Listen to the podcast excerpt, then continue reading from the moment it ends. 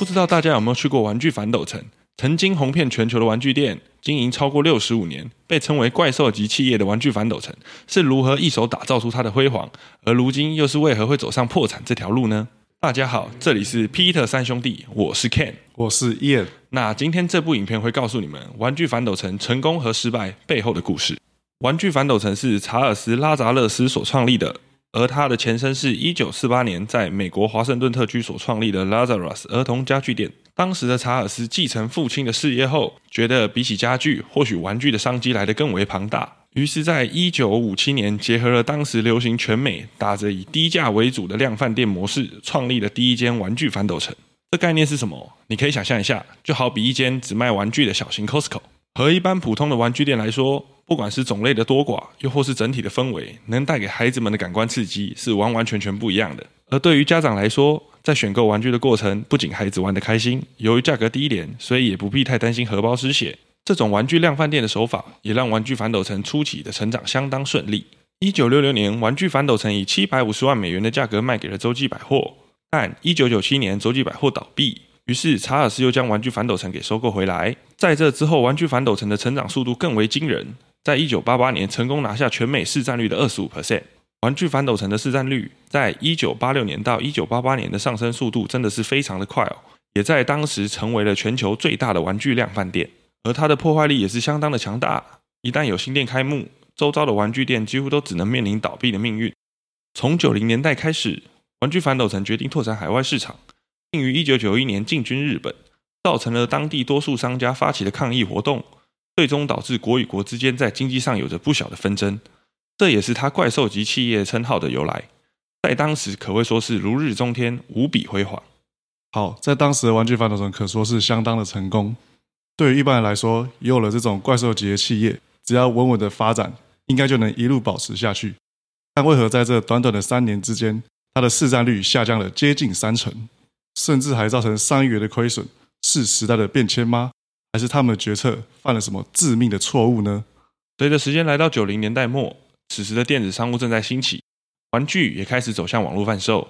而当时玩具反斗城也面临着两个威胁，一个是 eToys，一个是沃尔玛。eToys 那个时候已经坐稳了玩具的网络通路，玩具的种类也比玩具反斗城来的更多。而沃尔玛也是不断的在争夺实体通路的部分。这导致玩具反斗城的业绩和市占率下跌的很快。玩具反斗城从一九九七年的二十五 percent 下跌到了十八点四 percent，而沃尔玛的市占率也从一九九零年的九点五 percent 一路冲到了一九九七年的十六点四 percent，似乎是已经快要追平玩具反斗城的市占率了。这也导致玩具反斗城的财务方面出现了一亿三千两百多万的亏损哦。而玩具反斗城为了对抗竞争对手 eToys，也不得不着手推出自家的网络贩售，在一九八八年开始经营。但也许是当时沃尔玛的威胁太过强大，又或是公司的高层真的不太聪明哦，所以玩具反斗城还是把重心都放在实体通路，并没有投入太多的资源在网络通路里。像这种随随便便推出来的网络贩售，想当然肯定有很多地方不完善，而不完善的东西一定也伴随着相当多的问题，使用者体验也是非常的糟糕。不出意外的话，意外马上就要发生了。果不其然，在圣诞节前夕。玩具反斗城突然宣告无法完成原先承诺会在圣诞节前发货的订单。虽然玩具反斗城在宣告的当天立即发放了一百美元的礼券，让家长可以在圣诞节前到现场去挑选玩具，但大部分人选择网购就是为了方便。这种叫人家自己去买的补偿方式，还是导致相当多人的不满，甚至还被消费者告上法院，也对自己的企业形象造成了不小的打击。完全就是伤敌一百，自损八千。在遭受了如此惨痛的教训之后。玩具反斗城并没有下定决心认真的经营自己的网络通路，反而把这些业务通通都丢给亚马逊，签订了一份长达十年的合约，以每年支付五千万美元的价格和交易手续费给亚马逊，而条件是亚马逊只能贩卖自家的玩具。但没多久，由于亚马逊和 eBay 的竞争相当激烈，为了对抗 eBay，亚马逊需要更大量的玩具品项，这也让亚马逊不得不支付违约金，并抛弃玩具反斗城。而本就腹背受敌的玩具反斗城。不但遭受了亚马逊的背弃，甚至连最重要的客户资讯和客户消费行为模式也都被亚马逊所吸收。走投无路的玩具反斗城，在二零零五年以六十亿美元用杠杆收购的方式卖给了 KKR、贝恩资本、沃纳多房产。这里简单说明一下杠杆收购。杠杆收购又称融资并购，通常是指收购方以举债介入资金的方式来收购一间公司，而借款则是以收购公司本身或未来现金流作为担保品。举例来说，假设 A 公司想收购 B 公司，但 A 公司不想拿出这么多的资金，又或是资金不足的情况，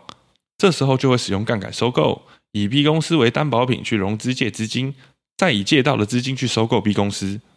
回到玩具反斗城身上，这次的杠杆收购也成为压垮骆驼的最后一根稻草，让玩具反斗城背上了五十亿美元以上的债务。而三位股东的经营理念也不相同，最终在二零一七年九月十八日宣告破产。这里肯定很多人会问哦，在台湾还是有看到玩具反斗城在经营啊？这里补充说明一下，由于亚洲的玩具反斗城财务是独立的，所以美国总公司破产并不会影响到亚洲玩具反斗城经营。总结一下玩具反斗城的破产原因，以下有两点我们认为最为重大。第一点，环境已经开始改变了，但他们却不以为意，继续使用以往成功的方式，完全不做出任何改变，让其他竞争者有机会成长并成为自己的威胁。第二点，在发现新时代的浪潮不可抵挡后，明明已经输在起跑线了，却还是不敢跨出舒适圈，不仅不认真追赶，甚至还把重要的业务都丢给别人经营，完全放弃了掌控自己生死的权利。这和玩具反斗城的案例，让我们知道时代变迁的力量不可轻易忽视。不思进取的做法，最后只会落得碎马路的下场。今天的你成功了，不代表明天的你不会失败。而当危机出现时，更不能为了挽回损失，进而冲动行事，反而更应该冷静下来，重整旗鼓，东山再起。这也印证了那句话：千万别把自己的命运交付给自己无法掌握的人事物。二零一九年，玩具反斗城已经正式由 TRU Kiss Bands 接手。如今的玩具反斗城已经开始转型，然而曾经的玩具反斗城留给上一代孩子们许多美好的回忆。而如今长大的我们，也期盼它有朝一日能够再次带给孩子们更多的欢笑。